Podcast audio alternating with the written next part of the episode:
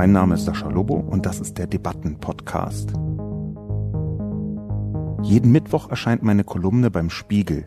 Die Redaktion sucht mir dann eine Handvoll Kommentare, vor allem aus dem Spiegel Forum, und hier im Debatten-Podcast reagiere ich darauf.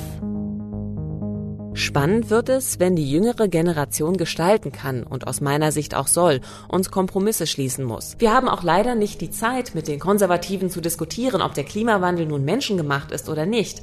Bis diese überzeugt oder verstorben sind, wird es zu spät sein. Kommentieren, demonstrieren oder ablehnen ist deutlich einfacher. Gesamtheitliche Konzepte entwickeln, das ist der heilige Gral. Guten Tag und herzlich willkommen zu der ersten Ausgabe des Debatten- und Reflexionscastes in den 20er Jahren und auch genau zu diesem Thema vorab geschickt natürlich, dass ich Besserwisser Einwürfe der Sorte, aber es sind noch gar nicht die 20er. Nicht nur ignoriere, sondern komplett ablehne, natürlich ablehne. Der Alltagssprachgebrauch sticht hier jede eventuelle mathematische Annäherung von wegen, aber Jesus wurde ja im Jahr eins und nicht im Jahr null geboren. Das ist mir alles komplett egal. Die zwanziger Jahre haben begonnen nach dem Gefühl der allermeisten Menschen. Daher auch meine Einleitung in der Kolumne, deren Zusammenfassung jetzt folgt. Generationenkonflikt. Die zornigen Zwanziger. Seit einiger Zeit kocht blubbernd der bestimmende Sound des neuen Jahrzehnts herauf. Die zornigen Zwanziger beginnen.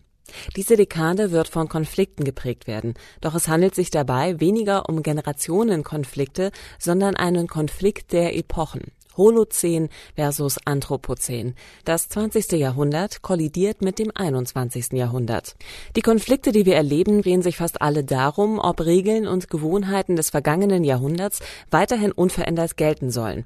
Das betrifft nicht nur die alten, sondern die eher bürgerlich orientierten Leute, die Banklehren gemacht haben oder Journalistik studierten, die von Sportwegen träumten oder auf eine Kreuzfahrt sparten, die Karriere machten oder zumindest ihr Leben danach ausrichteten, weil die große Überbotschaft des Bürgertums im ausgehenden 20. Jahrhundert war, du bist dein Job.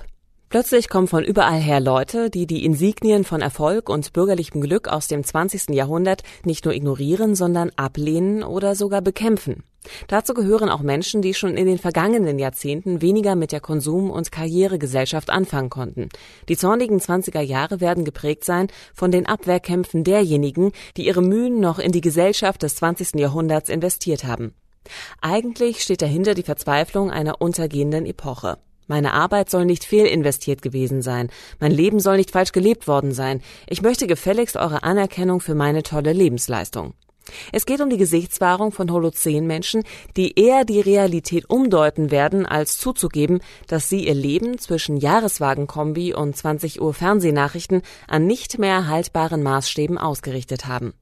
Und so vermischen sich Klimakonflikte, Kapitalismuskonflikte, Migrations-, Kolonialismus- und Rassismuskonflikte, Digitalkonflikte, Bildungskonflikte, Geschlechterkonflikte, Sexualkonflikte, Kulturkonflikte und vieles mehr, was die Jahrhunderte so deutlich unterscheidet.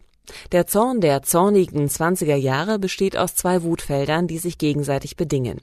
Der enttäuschte Groll der durch das bürgerliche Holozäne 20. Jahrhundert geprägten, dass ihre Lebensstile und Lebensziele deutlich weniger Anerkennung finden als erhofft. Die zielgerichtete produktive Wut der im Anthropozän 21. Jahrhundert geprägten, die nicht zusehen wollen, wie Dieselmotor Kapitalismus und Traditionsstarrsinn die Zukunft bedrohen. Beide verbindet ein Gegenwartshadern, aus dem der Zorn sich speist. Nur, dass die einen irgendwie zurück wollen in eine vergehende Epoche und die anderen endlich in der Zukunft ankommen und danach handeln wollen. Ein drohender Weltuntergang war früher eine konservative Erzählung. Die Bewahrung des Bestehenden war für Konservative die beste Lösung, dem Untergang zu entkommen. Mit dem Klimawandel ist der Weltuntergang zu einer progressiven Erzählung geworden. Die Kämpfe werden böse und blutig sein, aber die Zeit ist auf unserer Seite. So dann ein paar einleitende Worte insgesamt Die 20er Jahre, glaube ich, werden in mehrerlei Hinsicht ein sehr entscheidendes Jahrzehnt. Da bin ich jetzt mit dieser Einschätzung wirklich nicht allein. Auf der anderen Seite ist natürlich jedes neue Jahrzehnt immer entscheidend. Ich kann mir ja zum Beispiel nicht vorstellen, dass die Leute, sagen wir mal, am 1.1.1960 gesagt haben, also jetzt kommt ein komplett unentscheidendes Quatschjahrzehnt, was niemanden interessiert. Dieses Gefühl, dieses Gefühl der zeitgenössischen Großgeschehnisse, weltprägenden Geschehnisse. Dieses Gefühl ist häufig eine Konstante und hat sich rückblickend nicht immer als richtig herausgestellt. Es ist sogar noch ein bisschen krasser, dieses Zeitgenössischkeitsgefühl. Und zwar, ich versuche einen kurzen Bogen zu schlagen um mal die Dimension davon zu erklären. Äh, natürlich hat man immer den Eindruck, dass man in einer besonderen Zeit lebt und manchmal stimmt es, manchmal stimmt es rückblickend zumindest nicht in der vollen Dimension. Es ist vorsichtig gesagt zum Beispiel so, dass meine Analyse in der Kolumne selbst ich würde jetzt gar nicht sagen mutig ist, aber die, die kann man in verschiedenen Dimensionen betrachten. Ich habe einen Satz geschrieben in der Kolumne, der heißt, diese Dekade wird, für die Prognose braucht man keine hellseherischen Fähigkeiten, von Konflikten geprägt werden. Das ist ein Satz von mir selbst und ich fand, während ich ihn schrieb und als ich die Kolumne abschickte an die Redaktion von Spiegel Online, fand ich diesen Satz genau treffend. Als die Kolumne schon veröffentlicht war, habe ich etwas getan, was ich sonst häufig während des Schreibens tue. Bei meinem Buch zum Beispiel habe ich das während des Schreibens häufig getan. Ich habe nämlich mir überlegt, ob das stimmt als Gegenprobe. Ich habe mir nämlich überlegt, gab es bisher Dekaden, die nicht von Konflikten geprägt worden waren, worden sind? Und bin auf die bestürzende Erkenntnis gekommen, nein, eigentlich nicht. Rückblickend gab es vielleicht ein paar konfliktigere Dekaden und ein paar weniger konflikthafte Dekaden. Aber wenn man so mal die letzten, sagen wir mal 50, 60, 70 Jahre äh, Revue passieren lässt, dann waren ziemlich eindeutig die Zehnerjahre massiv von Konflikten geprägt. Immerhin haben wir den weltweiten Aufstieg des Rechtspopulismus, Rechtsradikalismus, Rechtsextremismus erlebt. Das kann man durchaus als von Konflikten geprägt betrachten. Jetzt rein erstmal äh, auf Europa bezogen. In anderen Teilen der Welt ist natürlich das Konfliktpotenzial noch um einiges größer. Also hier muss man auch aufpassen, nicht in diese Eurozentrik-Falle zu tappen. Die Zehnerjahre waren also von Konflikten geprägt. Die Nullerjahre, ich meine, zu, gleich zu Beginn der Nullerjahre in 2001 gab es 9-11 in der Folge gab es verschiedene Kriegs- und Konflikthandlungen, die weltweit allergrößten Einfluss auf den Verlauf des Geschehens hatten. Die Nullerjahre waren also auch konfliktgeprägt. Die 90er Jahre, da gab es Golfkriege. Da gab es einen Golfkrieg, der auch bis nach Deutschland gewirkt hat. Und wenn man schon von Deutschland spricht, dann kann man, was die 90er Jahre angeht, ja auch den Krieg in Europa nicht vergessen. Im damals ehemaligen und auch heute noch ehemaligen Jugoslawien zum Beispiel. Die Debatte kochte mit der bizarren Handgeverleihung noch einmal hoch. Das war ein Konflikt in Europa in den 90er Jahren, abgesehen davon, dass Deutschland in den 90er Jahren begann, unter Rot-Grün ja tatsächlich wieder einzugreifen, weltpolitisch in ehemaligen Jugoslawien. Also auch da die 90er Jahre, multiple Konflikte. In den 80er Jahren quasi der Kalte Krieg noch vorhanden mit Reagan, ein kalter Krieger im Weißen Haus, so wird es jedenfalls immer gesagt. Auch in den 80er Jahren gab es eine Vielzahl von Konflikten. Ich lasse jetzt ganz viele natürlich aus. Auch das ist wieder eurozentrische Betrachtung. In den 70ern, in den, die politische Situation in den 60ern, in den 50ern, in den, also ich meine, die 40er muss man jetzt gar nicht in dem Kontext erwähnen. Das konfliktreichste Jahrzehnt des 20. Jahrhunderts.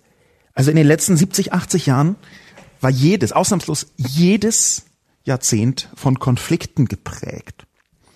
Das macht meinen Satz nicht unbedingt besser, vorsichtig gesagt. Aber trotzdem kann es ja sein, dass diese Konfliktprägung eine neue Dimension erreicht.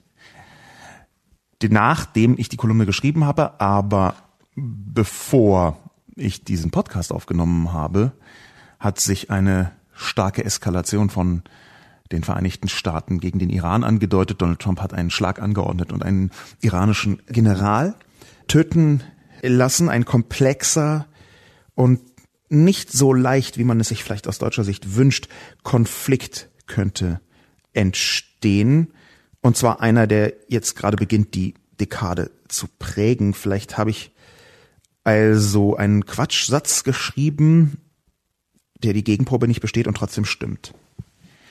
Auch das macht vielleicht die 20er Jahre aus, nachdem die 10er Jahre sowieso schon schwierig in dieser Hinsicht waren, nämlich diese großen Ambivalenzen, diese großen hin und her und rauf und runter pendelnden Erkenntnisse, diese Widersprüchlichkeiten.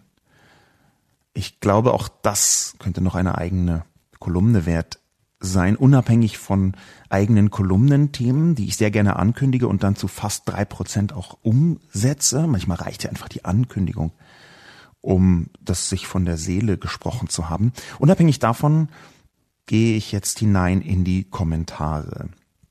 315 Kommentare gab es in dem Moment, wo ich diesen Podcast aufnehme, am frühen Freitagmorgen. Ich habe auch einen von Twitter ausgewählt, mit dem ich beginnen möchte, und zwar einen von David Hermes.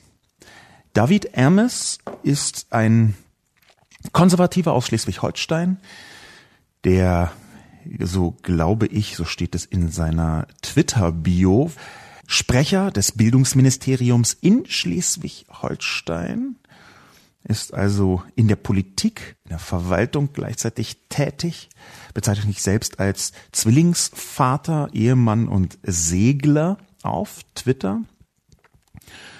Und er hat etwas geschrieben, das beginnt mit einem Lob und handelt dann von zwei wichtigen, wie ich finde, Ergänzungen. David Ermes verlinkt die Kolumne von Sascha Lobo und schreibt, ich finde das von Sascha Lobo hier sehr klug beschrieben, habe aber zwei Ergänzungen. Es gibt zwei Gruppen. Die, die darum kämpfen, sich zu ändern, damit sie in die Welt passen, und die, die die Welt ändern wollen, damit sie zu ihnen passt. Die Aufgabe für die nach Lobo Progressiven besteht darin, eine Geschichte zu erzählen, die die Lebensleistung derer nicht aufhebt, zerstört, abspricht, die zwei Jahrzehnte hart und zumeist ehrlich am Aufbau dieser bürgerlichen Existenz mit materiellem Aufstieg gearbeitet haben.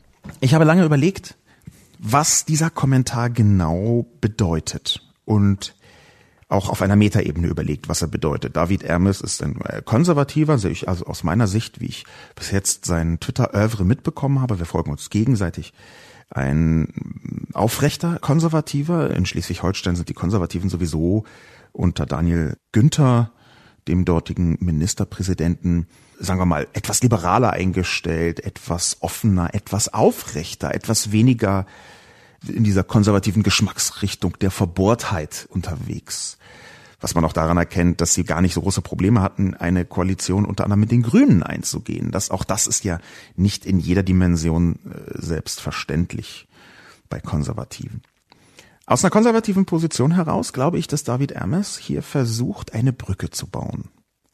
Während ich die Unterteilung gemacht habe in progressive und konservative, mit der kleinen Handreichung, dass ich bei der Konservativen nochmal unterteilt habe in die, die einsehen, dass sich etwas ändert und die, die es eher nicht einsehen. Während ich das also in meiner Kolumne getan habe, versucht David Ermes hier eine Ergänzung, die außerhalb von konservativ und progressiv stattfindet. Ich glaube, dass David Ermes hier etwas probiert, was bei Konservativen gar nicht so oft vorkommt und deswegen, auch wenn es schwierig zu verstehen ist, eigentlich bewundernswert ist. Nämlich eine Brücke zu den Progressiven zu bauen, ohne die eigenen Positionen aufzugeben.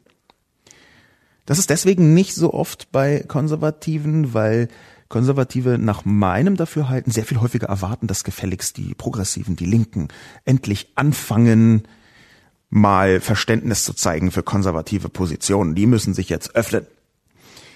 David Ermetz tut es hier anders. Er reicht der progressiven Seite, und ich weiß, dass konservativ und progressiv Gegensätze sind, die sich nicht eindeutig in zum Beispiel links und konservativ übersetzen lassen, aber er reicht hier dem Progressiven eine Hand und versucht eine Art Zwei-Satz schwarz-grünes Bündnis zu denken als Inhalt. Ich finde das deswegen interessant, weil er ja Teil einer schwarz-grünen Koalition in Schleswig-Holstein ist, unter anderem schwarz-grün. Und dass hier jemand versucht, sich abseits von politischen Zuschreibungen trotzdem aus konservativer Sicht für eine Form der Weltrettung zu erwärmen. Das ist das Besondere. Ich glaube hier, was David Ermes probiert, ist ein nächster Schritt der Entwicklung der Konservativen. Übrigens entlang direkt an dem, was eigentlich aus konservativer Sicht ja ein ganz absolutes Selbstverständnis sein sollte, nämlich Bewahrung. Ich habe ja darüber auch in der Kolumne geschrieben, dass auf einmal Bewahrung ein progressiver Wert ist, also die Welt irgendwie zu schützen und zu schonen. Umweltschutz in den 80er Jahren entstanden, äh, natürlich schon viel früher, aber in den 80er Jahren politisch wirksam geworden mit den äh, Grünen Umweltschutz wurde lange verstanden als eine vergleichsweise eindeutig linke Erzählung. Und auf einmal gibt es, das ist in den 90ern so kurz aufgeblitzt und dann größer geworden in den Nullerjahren und in den Zehnerjahren wieder zurückgegangen. Auf einmal gibt es auch eine konservative Erzählung des Umweltschutzes. Zum Beispiel in christlicher Form nennt man sie dann Bewahrung der Schöpfung. Das wäre nichts anderes als Umweltschutz, als christliches Narrativ. Wir haben also eine ganze Reihe von Erzählungen, die sich sanft weiterentwickeln in eine konservative Richtung. Und genau da sehe ich einen Ansatzpunkt, wie eventuell Mehrheiten gefunden werden können, bevor es zu spät sein wird im Klimakontext, aber auch in anderen Kontexten. Zu spät, was meine ich damit konkret? Weniger ein Weltuntergang, als dass die Folgen so groß sein werden von bestimmten Politiken, dass sie sich spannungsgeladen eruptiv entladen. Ob das jetzt mit Gewalt ist oder mit Naturkatastrophen, die vom Menschen mit begünstigt werden, wie etwa die Waldbrände in Australien, das möchte ich jetzt gar nicht behandeln. Wir sehen in David Ermes kurzer Einlassung, dass aus konservativer Sicht ein Umdenken anders funktioniert als progressive Glauben. Auch wahrscheinlich sogar anders, als ich das selber glaube. Man hat ja häufig, wenn man sich als progressiv betrachtet, große Schwierigkeiten, sich hineinzuversetzen in Konservative. Man merkt das auch an diesem Grundunverständnis, wenn so konservative Menschen einem gegenüberstehen und dann große Irritationen in Diskussionen entstehen, Familiendiskussionen zum Beispiel. Und ich rede jetzt von Konservativen, nicht von Rechten und schon gar nicht von Rechtsextremen, sondern von wirklich so ernsthaft konservativen Menschen, die dann in Diskussionen mit Linken so ein Stirnrunzeln nach dem anderen produzieren, bis zu dem Punkt, wo man denkt, meinst du das jetzt wirklich ernst? Und dann redet man aneinander vorbei und ich glaube, dass hier David Ermes versucht, dieses aneinander vorbeireden etwas aufzuheben. Dafür spricht auch der zweite Teil, den er sagt, nämlich die Progressiven müssen jetzt eine Geschichte erzählen. Er interpretiert mich, aber bringt da eine eigene Perspektive rein. Eine Geschichte erzählen, die die Lebensleistung nicht aufhebt, zerstört, abspricht die zwei Jahrzehnte hart und zumeist ehrlich am Aufbau dieser bürgerlichen Existenz mit materiellem Aufstieg gearbeitet haben. Ich könnte jetzt hier sehr viel Analyse betreiben, was die einzelnen Begriffe angeht. Also zumeist ehrlich zum Beispiel ist sehr interessant, weil es eine lustige Einschränkung ist, wo man viel rein interpretieren könnte. Mit materiellem Aufstieg gearbeitet haben, ja, es gab auch viele Leute, die sehr hart gearbeitet haben ohne materiellen Aufstieg und auch deren Lebensleistung soll bitte nicht aufgehoben und zerstört und abgesprochen werden. Aber David Erms ist konservativ und insofern ist es völlig in Ordnung, wenn er sich auf eine bestimmte Klientel und eine bestimmte Erzählung, die viel größer ist als nur die Klientel, äh, bezieht.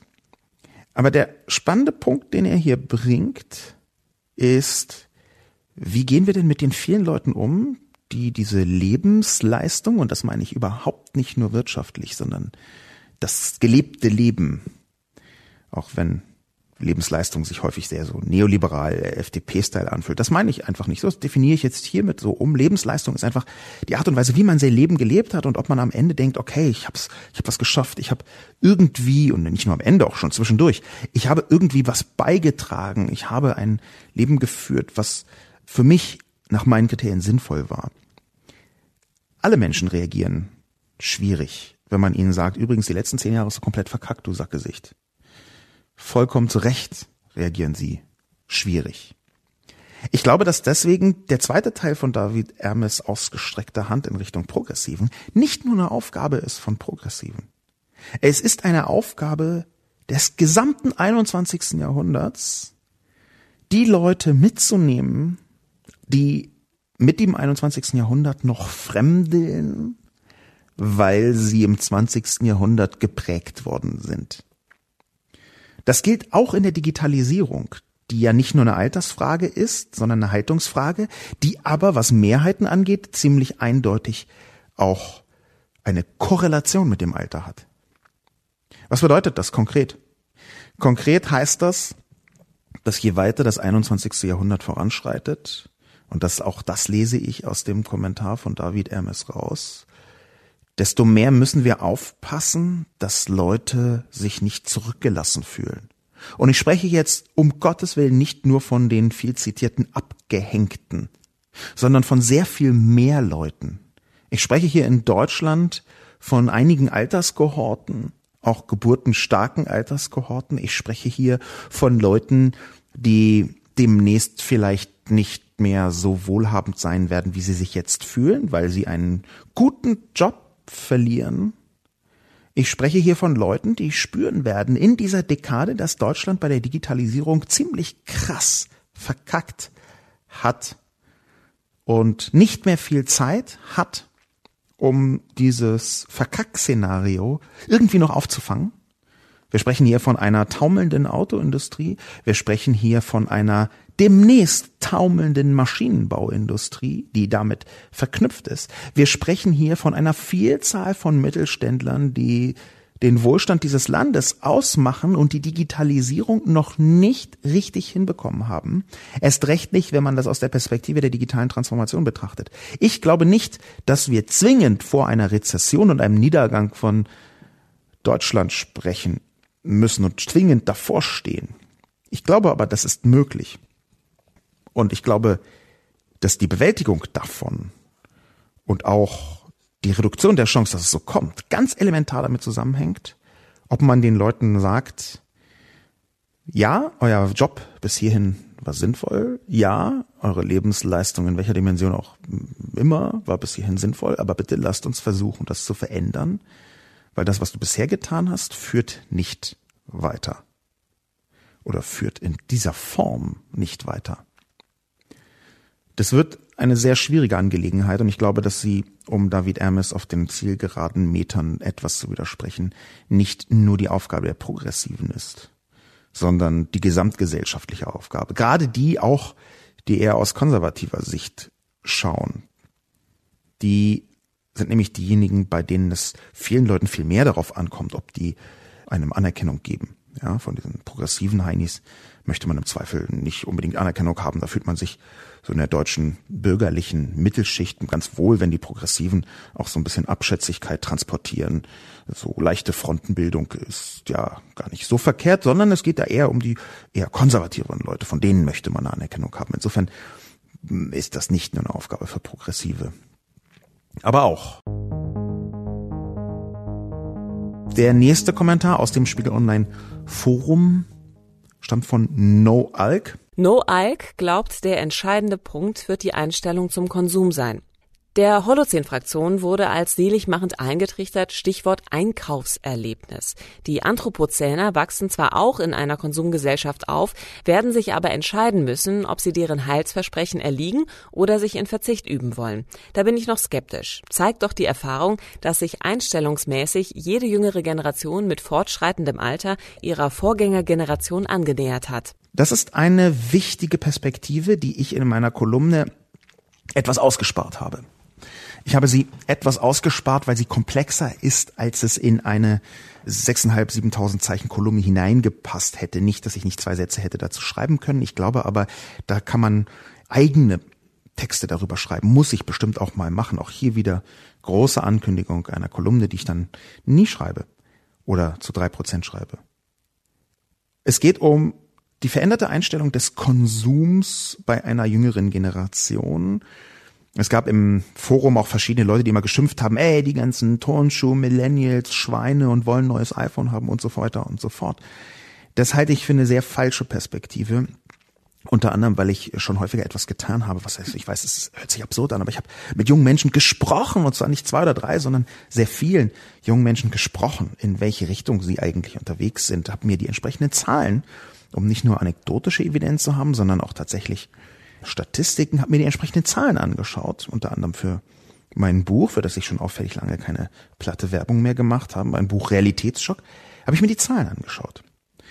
Und das, was man beobachten kann, ist, dass es eine Verschiebung der Konsumfixierung gibt. Nicht, dass Konsum jetzt auf einmal total out ist. Aber die Mechanismen sind andere einerseits und die Zielperspektiven sind andere. Wenn man von Konsum- und Zielperspektive spricht, dann kann man von Statussymbolen nicht schweigen. Und daran erkennt man das ziemlich gut. Statussymbole in einer jüngeren Generation, nehmen wir die Millennials oder die Generation Z, Statussymbole haben sich massiv verschoben. In den 90er Jahren war das Überstatussymbol des männlichen, adoleszenten deutschen Menschen das Auto.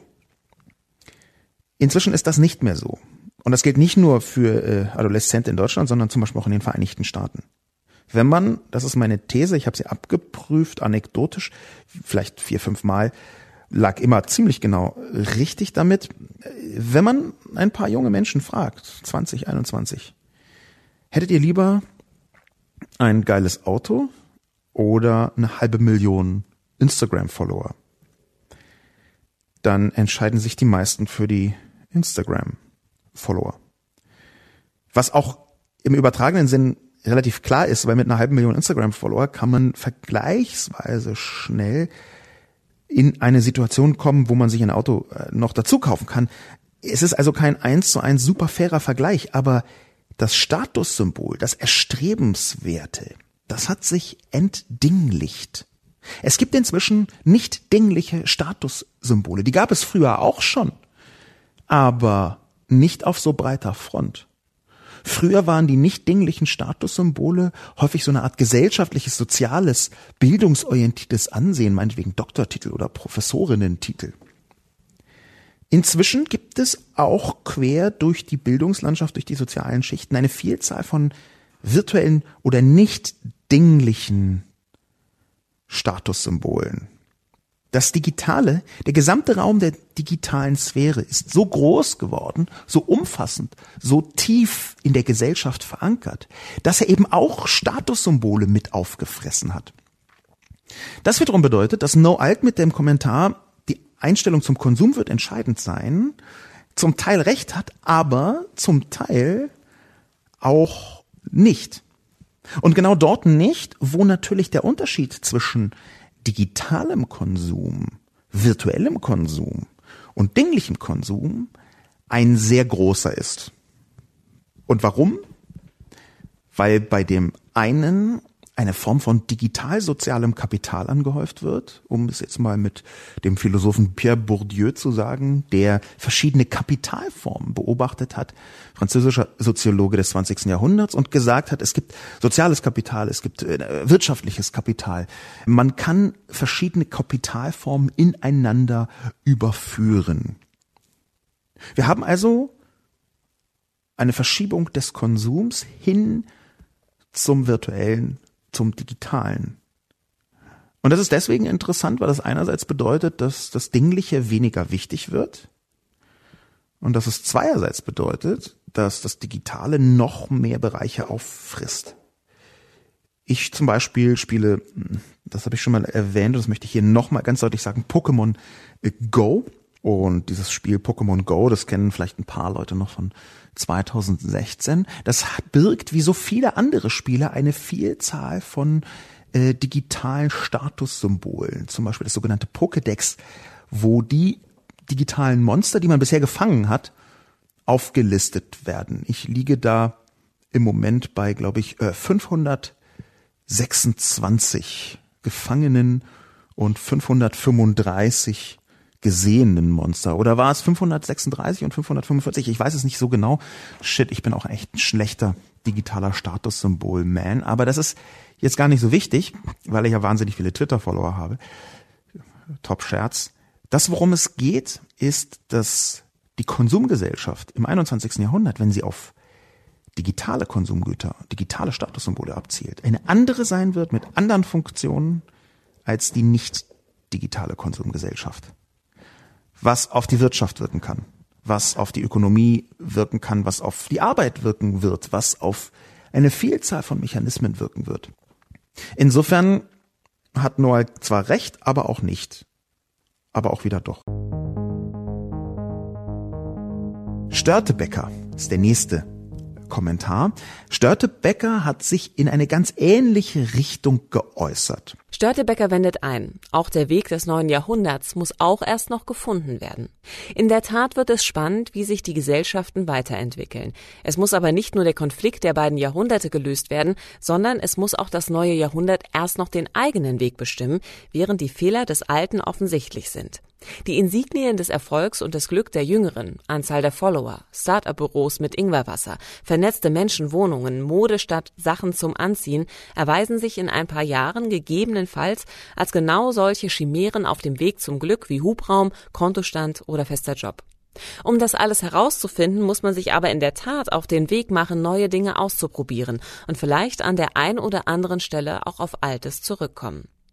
Störtebecker ergänzt in einem weiteren Kommentar, kritisieren ist deutlich leichter als gestalten. Spannend wird es, wenn die jüngere Generation gestalten kann und aus meiner Sicht auch soll und Kompromisse schließen muss. Konsumverzicht versus Klimarettung, Armutsbekämpfung durch Billigjobs in Asien, Afrika versus Klimarettung, Atomenergie versus Klimarettung, Mobilität versus Klimarettung, Videostreaming versus Klimarettung und so weiter und so weiter. Ich glaube nicht, dass wir mittelalten Alten das gut hinbekommen haben, sehe aber die Zwänge, denen man unterliegt, wenn man in einer gestaltenden Position, Funktion ist. Kommentieren, demonstrieren oder ablehnen ist deutlich einfacher. Gesamtheitliche Konzepte entwickeln, das ist der heilige Gral. Dieser Doppelkommentar von Störtebecker ist sehr umsichtig. Ein Teil der Diskussion, die ich gerade schon angerissen habe, hat Störtebecker vorweggenommen in dem Kommentar. Der wichtigste Punkt aber in Störtebeckers Kommentar ist, oder die zwei wichtigsten Punkte möchte ich etwas herausheben.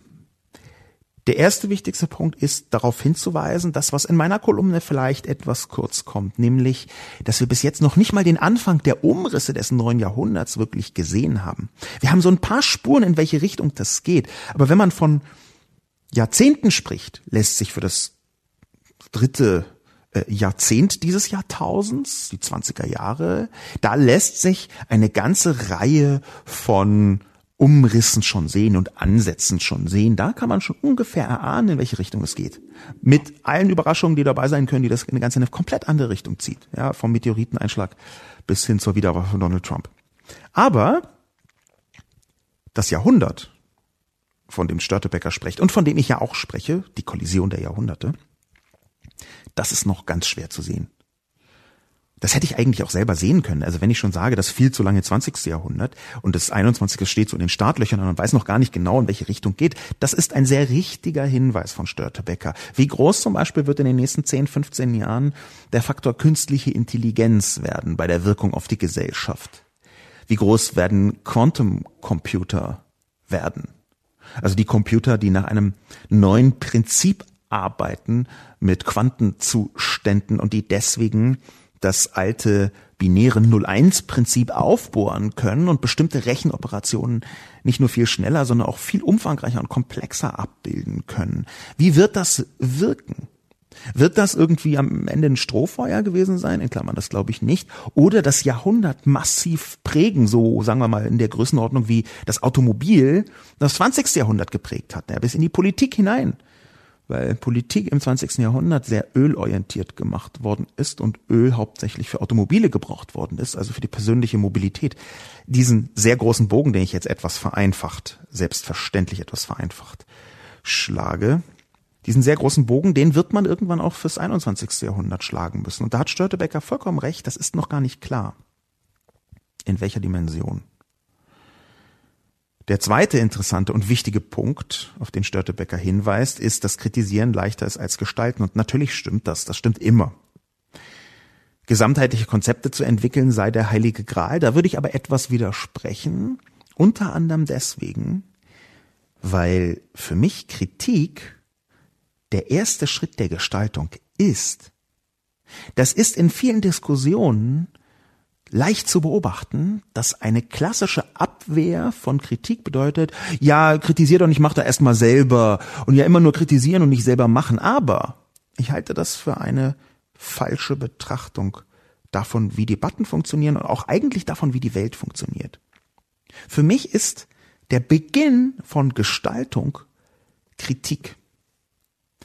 Für mich ist der Beginn von fast jedem Gestaltungsprozess, erst recht Gesellschaftsgestaltungsprozessen, Kritik. Und warum? Weil aus der Kritik ein Missstand herauszulesen ist, der überhaupt erst den Sinn einer Neugestaltung klar macht. Ich glaube, wenn man einfach nur anfängt, mal so vor sich hin zu gestalten, ist vielleicht ganz interessant, aber auch sehr häufig Quatsch. Nicht, dass Quatsch nicht auch seine Funktion hat, aber wenn man Gestaltung, vor allem Gesellschaftsgestaltung, die Störtebecker hier meint, nicht mit Kritik beginnt, dann raubt man sich selbst die Möglichkeit, dass man mit der Gestaltung die Welt verbessert.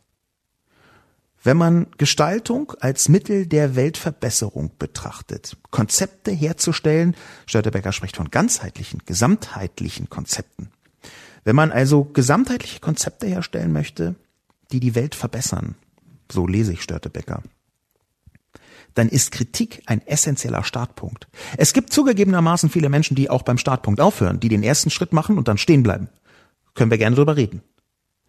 Aber Gestaltung ohne Kritik vorher ist Quatsch.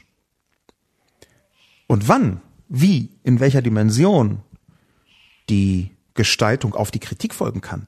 Auch das ist etwas, was viel weniger leicht ist, als man glaubt. Ganz häufig ist es so, dass man Kritik überhaupt erstmal üben muss, um rauszukristallisieren, okay, hier handelt es sich um eine Sackgasse. Man muss den ersten Schritt erstmal gehen und merken, die Kritik war zwar richtig, aber sie führt nicht konstruktiv, nicht produktiv in irgendeine Richtung. Das heißt nicht, dass sie schlecht sein muss. Das heißt aber, dass es sehr gut sein kann, dass man erstmal fünf Jahre nur Kritik, Kritik, Kritik, Kritik übt, bevor man überhaupt ahnt, in welche Richtung eine sinnvolle Gestaltung funktioniert.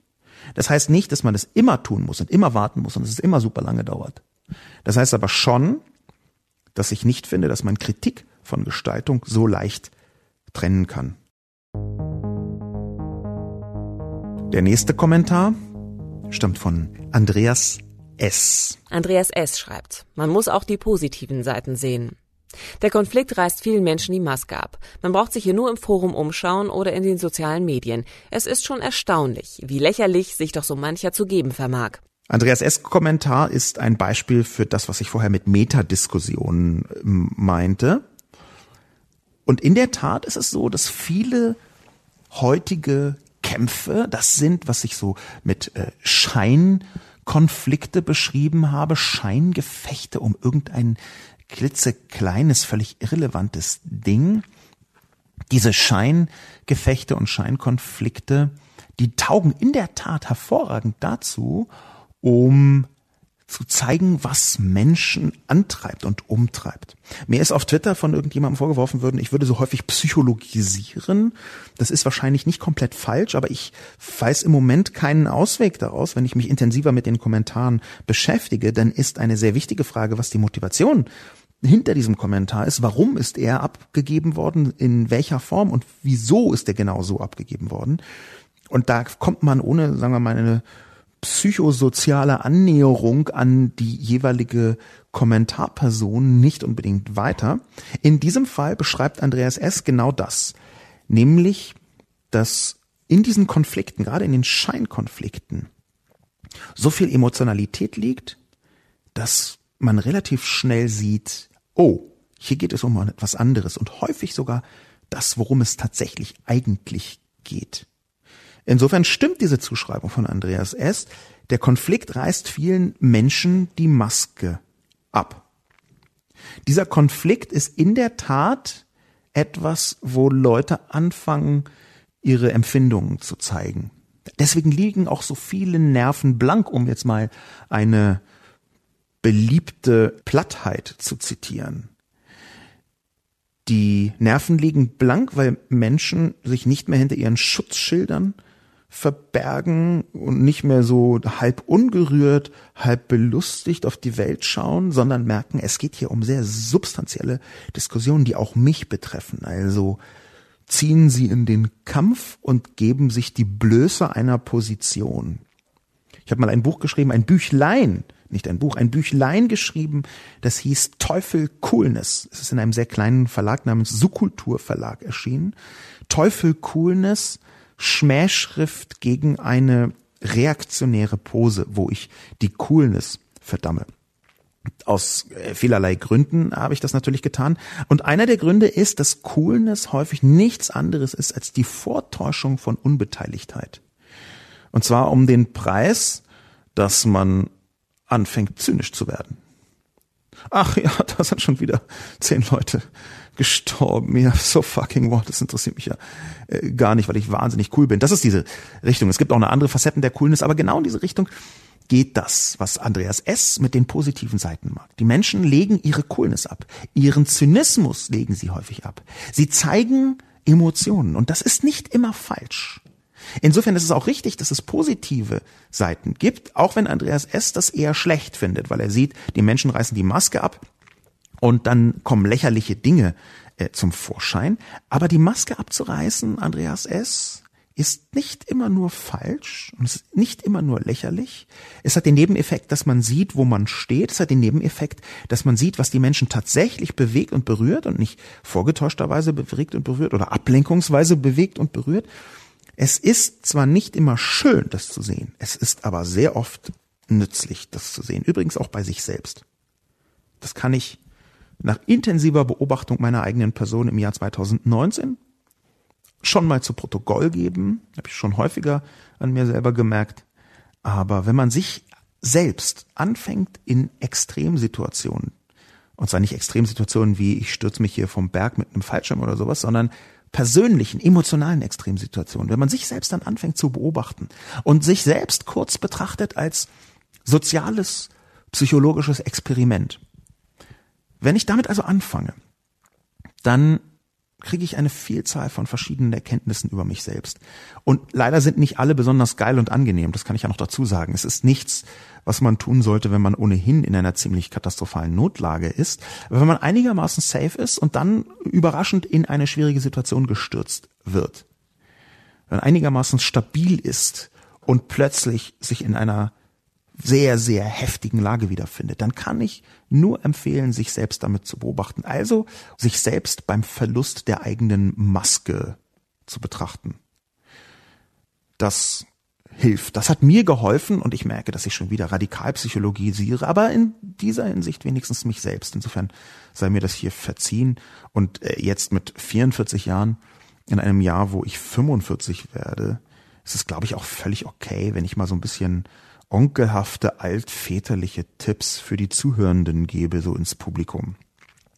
Das geht mal, ja, also Mitte des Lebens, so eine schöne, solide Midlife-Crisis frontal mitgenommen. Total schön. Das war übrigens diese Krise, von der ich eben bei mir 2019 sprach. Das ist genau der Moment, wo man anfängt, Tipps ans Publikum zu geben, die übrigens auch immer Tipps an sich selbst sind. Der nächste Kommentar stammt von Die falsche Brennnessel. Die falsche Brennnessel schreibt, schön weiter träumen, ihr Pseudo-Linken. Der kapitalistische Konsumrausch hat die Jugend voll im Griff. In was für einer Traumwelt leben Sie, Herr Lobo? Gehen Sie einmal in ein Einkaufszentrum, Herr Lobo. 80 Prozent der Geschäfte sind voll auf den Markenwahnsinn der Jugend von 10 bis 40 Jahren ausgerichtet. Ein paar Nike-Sneakers 180 Euro und die Jugend steht Schlange. Black Friday war vor kurzem voll mit Jugendlichen. Aber ob sie sich mit dieser Frisur dahin begeben sollten, ohne von Jugendlichen angepöbelt zu werden, müssen sie entscheiden. Die Beatles-Frisuren sind Geschichte. Ihre Frisur auch. Es wird Zeit, dass sie das mal begreifen. Ist so, wie wenn meine Oma mit ihrem selbstgestrickten Jäckchen in die Disco geht. Es ist dies der Kommentar von Die falsche Brennnessel, der am weitesten neben der Spur ist im Jahr 2020 bis jetzt. Und das auch noch in so vielerlei Hinsicht, dass ich gar nicht weiß, wo ich anfangen soll. Es beginnt ja damit, jetzt mal ganz rein faktisch, mal äh, objektiv gesehen, dass hier offenbar jemand den Markenwahnsinn der Jugend, Zitat, von 10 bis 40 Jahren beschreibt. 40-Jährige als Jugendliche zu bezeichnen, dann ist man entweder selbst 182 Jahre alt oder man hat eine komplett neben der Spur ausgerichtete Gesellschaftswahrnehmung. 40-jährige Menschen sind mit Verlaub nicht jugendlich, auch nicht im 21. Jahrhundert. Wir können uns gerne darüber unterhalten, ob Menschen, die noch eine 2 als erste Zahl ihre Altersangabe haben, und ich rede jetzt nicht von 200-Jährigen, sondern von 20 bis 29-Jährigen, ob die noch in gewisser Postadoleszenz mit im weitesten Sinn, wir sind ja auch eine alte Gesellschaft geworden, noch irgendwie als Hilfsjugendliche betrachtet werden können. Ich habe das in meinem Buch getan, da habe ich gesagt, die jungen Menschen, die gehen heutzutage bis 29. Aber mit Verlaub, 40-Jährige als Jugend zu bezeichnen, die falsche Brennnessel. Viel weiter neben der Realität kann man gar nicht zelten. Sorry. Und genau in dieser Hinsicht geht es auch weiter. Der kapitalistische Konsumrausch hat die Jugend voll im Griff. Das ist eine derart unterkomplexe Betrachtungsweise. Wenn wir das hervorstechende Merkmal der heutigen Jugend betrachten, und ich rede jetzt von der Jugend von, sagen wir mal, bis 29 Jahren, dann protestiert genau diese Jugend gerade gegen die Art von Kapitalismus, die das 20. Jahrhundert ihr als alternativlos hingestellt hat. Die gehen auf die Straße für das Klima, weil sie überleben wollen und nehmen Einschränkungen in Kauf. Und zwar auch eigene Einschränkungen. Dazu gibt es verlässliche Zahlen, Untersuchungen über genau die Leute. Und zwar auch in den Bereichen, wo die Jugend einen eigenen Konsum am eigenen Leib erlebt. Die Zahl der Menschen, die sich fleischärmer ernähren, vegan ernähren, vegetarisch ernähren, flexitarisch ernähren, die erreicht zum Beispiel, wir haben hier Zahlen aus Schweden von 2017, 2018, die erreicht zum Beispiel über ein Drittel der Menschen unter 29. Das sind also Leute, die bestimmte Formen des Konsums ablehnen mit der Begründung A, Tierleid und B, genauso groß in gleicher Größenordnung Klima. Insofern ist voll im Griff, wenn man das kontrastiv betrachtet, eine Unverschämtheit. Der kapitalistische Konsumrausch ist zum einen nicht das, was die Jugend sich ausgesucht hat, sondern das, was die Welt der Jugend angeboten hat. Und sie hat trotzdem nicht immer so heftig zugegriffen wie die Menschen in den 80ern und 90ern und auch in den Nullerjahren. Und wenn wir davon reden, dass die Jugend weniger hart zugreift, was diesen angeblichen Rausch angeht, dann müssen wir auch davon sprechen, welche Alternativen hat sie denn wozu? Und die paar Nike-Sneakers für 180 Euro, natürlich gibt es immer noch viele Leute, die das tun. Aber es gibt auch sehr viele Leute, die anfangen, sich davon zu abstrahieren oder anfangen, das als Produkt zu abstrahieren. Ich glaube, Ihr Bild auf die Jugend, liebe falsche Brennnessel, ist nicht nur unvollständig, sondern auch unverschämt. Und das ist nicht nur mit 10 bis 40 Jahre, das steht da ernsthaft, wie kann man sowas schreiben und sich nicht dabei bekloppt fühlen, ehrlich, sondern in jeder einzelnen Dimension, die da steht, einfach ein Fehler. Bis hin dazu, dass die Jugend überhaupt nicht die sind, die das Geld haben. Diejenigen, die das Geld haben, sind die sehr viel älteren. Und ganz ehrlich, wenn man ein paar Nike-Sneakers für 180 Euro kauft, dann ist das für mich konsumseitig ungefähr zwölf Etagen unter einem, sagen wir mal, Mercedes C-Klasse Neuwagen Hybrid für 57.388 Euro. Also ich kann leider überhaupt nicht sehen, was an diesem Kommentar dran sein soll, außer dass man versucht, sich verkrampft an Erzählungen festzuhalten, die eine Jugendverächtlichkeit abbilden sollen. Darauf deutet auch hin, dass ich mich mit dieser Frisur mal zu den Jugendlichen hinbegeben sollte und dann ohne von denen bepöbelt zu werden. Was ist denn das für ein Bild von der Jugend? Ich weiß, hatten Sie, liebe falsche Brennnessel, in den letzten 15 Jahren irgendwie mal Kontakt mit Menschen unter 80? Ich habe das sehr häufig gemacht. Ich bin so in äh, Runden von äh, Fridays for Future Leute hineingegangen und habe angefangen mit ihnen äh, zu sprechen. Ich bin auch in ganz unterschiedliche soziale Schichten, Zugehörigkeiten, Bereiche von Freundeskreisen, Stadt, Land, überall hingegangen, habe mit den Leuten gesprochen. Ich wurde überhaupt nullmal zur Frisur bepöbelt. Null. Also die Gesamtzahl ist null, wo ich bei ich dazu sagen muss, dass ich in bestimmte Bereiche nicht reingegangen bin, wo es wahrscheinlich so gekommen wäre, nämlich dort, wo Jugendliche in rechte Lager abgedriftet sind. Da wäre ich ziemlich sicher bepöbelt worden, aber aus völlig anderen Gründen, als Sie jetzt gerade beschreiben. Auch diese Zuschreibung, ihr Pseudolinken, das hört sich alles so nach Linksfundamentalismus an, der mich sowieso schon die ganze Zeit nervt. Das sind so die Leute, die glauben, dass ihr Linkssein, was sie im Zweifel von 1962 geerbt haben, dass sie ihr Linkssein das einzig Richtige ist. Ihre Form von Weltverbesserung ist das einzig Richtige. Ich habe mit den Leuten schon vor viel langer Zeit großen Stress gehabt, weil das im Zweifel Menschen sind, die sagen, alle Arbeitnehmer müssen sofort in Gewerkschaften, alle Selbstständigen müssen sofort festangestellt werden. Selbstständigkeit ist des Teufels, weil es so ähnlich ist wie Unternehmertum, bloß schlecht. Solche Argumentationen, ich weiß nicht, ob die falsche Brennnessel das so sieht, aber ganz viele von diesen Argumentationen gehen in diese Richtung. Quasi die Festschreibung des 20. Jahrhunderts als einzige richtige Ausrichtung davon, wie man gefälligst links zu sein hat, wie man gefälligst progressiv zu sein hat. Das ist so gestrig, dass es mich aufregt. Die falsche Brennnessel Schon mit der Frisurenfixierung. Die Beatles-Frisuren sind Geschichte, ihre Frisur auch. Nein. Geschichte ist das fucking 20. Jahrhundert. Im 21. lieber Brennnessel, da machen wir das mit der Individualität nochmal ganz neu. Und da beginnt es überhaupt erst mit den ästhetischen Konzepten. Es geht in ganz viele andere Konzepte mit hinein, in ganz viele andere Ideen. nicht nur äh, politische, sondern eben auch persönliche, was den Lebensstil angeht, was sexuelle und Geschlechterfragen angeht, ist die Individualität einer der Werte, die im 21. Jahrhundert sehr viel größer geschrieben werden sollen. Das ist ein Teil von einem Gesellschaftsliberalismus, der jetzt überhaupt erst beginnt auszubrechen aus den Festschreibungen des 20. Jahrhunderts. Meine fucking Frisur heißt genau nichts. Deswegen wird es auch nicht Zeit, dass ich das mal begreife, so wie Sie schreiben, falsche Brennnessel. Und abschließend noch dazu, wenn Sie sagen, dass Ihre Oma, wenn Sie schon 160 sind, wie alt muss die denn sein? Aber schön, dass sie noch lebt. Wenn Ihre Oma mit ihren selbstgestrickten Jäckchen in die Disco geht, dann wird für mich ein Traum wahr. Natürlich brauchen wir eine Gesellschaft, wo Omas mit selbstgestrickten Jäckchen in die Disco gehen. Natürlich brauchen wir eine Gesellschaft, wo Menschen, wenn sie Bock haben, in die fucking Disco zu gehen, mit genau den Kleidungen oder Nichtkleidungen, auf die sie Lust haben, exakt dort auch willkommen sind und sich wohlfühlen. Dieses, dafür bin ich jetzt aber wirklich zu alt, hassig wie die Pest, wie man vielleicht auch an meiner Frisur sieht. Das ist aus meiner Sicht eine absurde Einschränkung. Liebe falsche Brennnessel, Sie haben einen totalen Quark-Kommentar gemacht. Der hat uns überhaupt nicht vorangebracht. Der hat mich leicht wütend gemacht. Zum Glück nur leicht. Aber in jedem Fall würde ich Sie sehr herzlich bitten, und das ist meine zum Schluss ausgestreckte Hand, nochmal darüber nachzudenken, was Sie an der Jugend haben.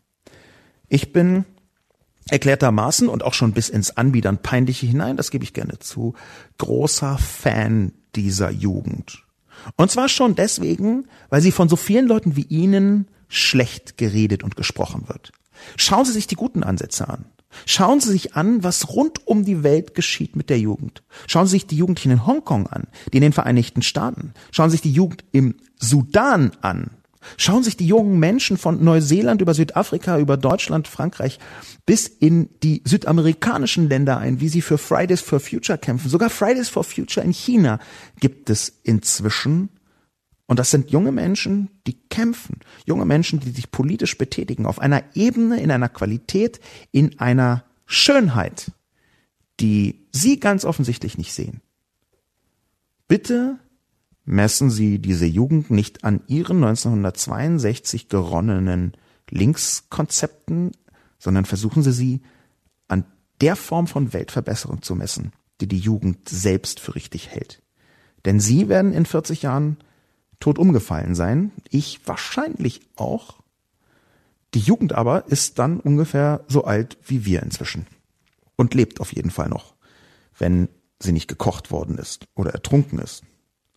Insofern glaube ich, müssen Sie, liebe falsche Brennnessel, meine ausgestreckte Hand nehmen und gemeinsam mit mir auf eine Fridays for Future Demo gehen, mit den jungen Leuten sprechen, die drei bis neun Flusen, Flausen im Kopf vielleicht freundlich wegignorieren, schon alleine, weil es sehr viel weniger sind als zu der Zeit, als wir, beide jung waren, liebe Brennnessel, und sich anschauen, mit welcher Eleganz, mit welcher Intelligenz diese jungen Menschen kämpfen für eine bessere Welt. Und wenn es irgendetwas gibt, was der Kern von Progressivität in Teilen auch vom Linksein angeht, dann ist es ja wohl Weltverbesserung. Der letzte Kommentar, den ich hier geben möchte, ist von Dirty Diana. Dirty Diana hat etwas geschrieben, was mir zeigt, dass ich noch stärker auf die Konsistenz meiner Kommentare achten muss. Konsistenz ist nicht alles, man kann auch mal inkonsistent sein, das ist jetzt nicht so schlimm, aber so eine gewisse Konsistenz muss man schon haben.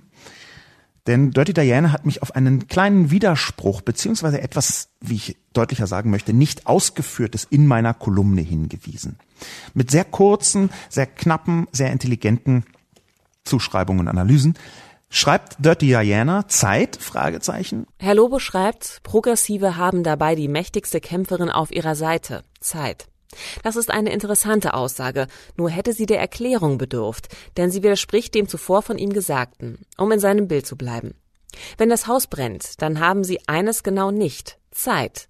Auch wird die Zeit nicht dafür sorgen, dass die Duftbaumfraktion an Bedeutung verliert. Beim Thema Klimawandel sind es ja gerade auch jüngere und mittelalte Rechtsgesinnte, die nämlichen Wandel leugnen und Greta zu ihrem besonderen Feindbild erklärt haben. Vor dem Gebäude des WDR standen ja nicht alte Omas mit ihren Motorrädern, sondern Rechtsradikale und Wutbürger jeglicher Altersschicht. Wir haben auch leider nicht die Zeit, mit den Konservativen zu diskutieren, ob der Klimawandel nun menschengemacht ist oder nicht. Bis diese überzeugt oder verstorben sind, wird es zu spät sein. Dann könnten wir nur noch den Laden schließen, die Kollekte kassieren und gen Sonnenuntergang reiten. Dirty Diana hat komplett recht, vor allem mit ihrer Aussage, das hätte ich erklären müssen. Denn auf den ersten Blick ist es in der Tat widersprüchlich. Und zwar genau auf die Art, die Dirty Diana beschreibt. Vor dem Gebäude des WDR standen Rechtsradikale, und zwar speziell auch jüngere Rechtsradikale. Ich habe ja versucht, das Ganze ein bisschen ab zu abstrahieren von einem Generationenkonflikt. Ich hatte mir noch überlegt, ob ich das Beispiel nehme, das ich schon mal hatte, nämlich das Beispiel, dass etwa in Thüringen bis auf die über 65-Jährigen jede Alterskohorte die AfD zur stärksten Partei die sie gewählt hat, gemacht haben. Natürlich ist das nicht nur eine Altersfrage.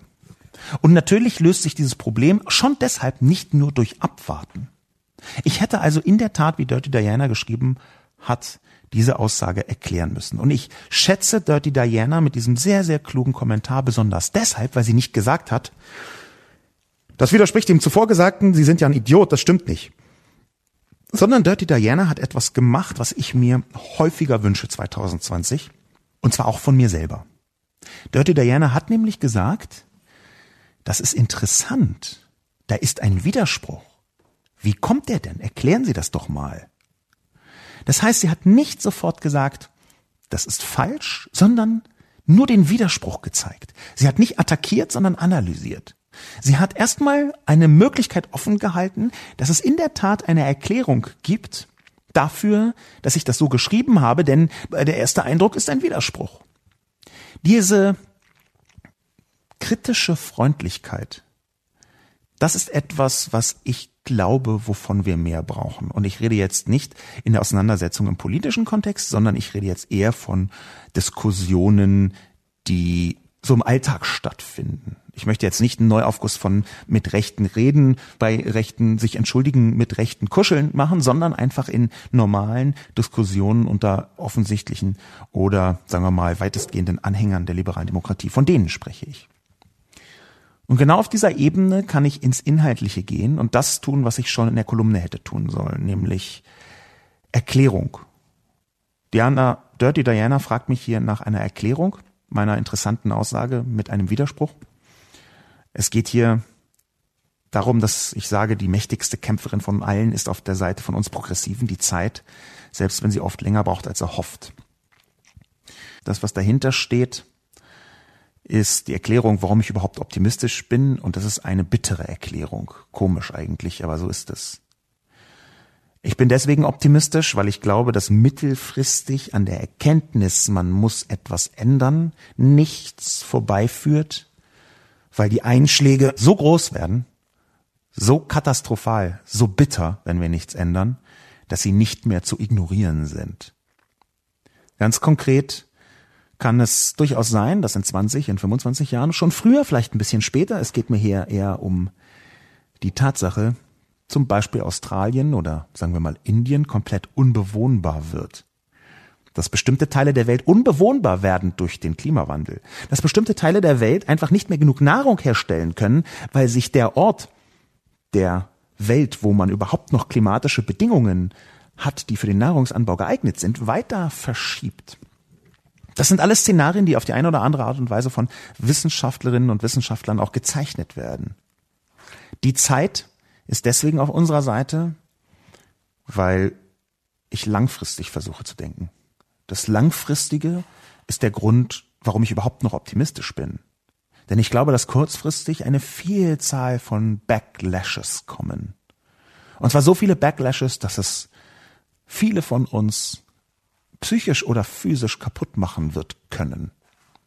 Kurzfristig und mittelfristig bin ich nicht besonders optimistisch, langfristig bin ich optimistisch. Die Zeit ist auf unserer Seite, weil irgendwann das, was vor uns steht, nicht mehr ausweichbar auf uns niederprasselt. Weil irgendwann klar ist, man kann die Wirklichkeit nicht mehr verleugnen. Und das Problem ist, dass es fast, nicht ganz, aber fast eine zynische Form von Optimismus ist. Ich fürchte, das ist die Art und Weise, wie ich es jetzt noch schaffe, optimistisch zu sein. Und mit diesem sehr positiven langfristigen Ausblick und nur mäßig positiven kurzfristigen Ausblick beende ich meinen ersten Debattencast in den 20er Jahren, bedanke mich ganz besonders bei Dirty Diana für das Aufzeigen meines Widerspruchs, die Möglichkeit zur Erklärung und natürlich beim Publikum fürs Zuhören. Mein Name ist Sascha Lobo. Vielen Dank und bis zum nächsten Mal.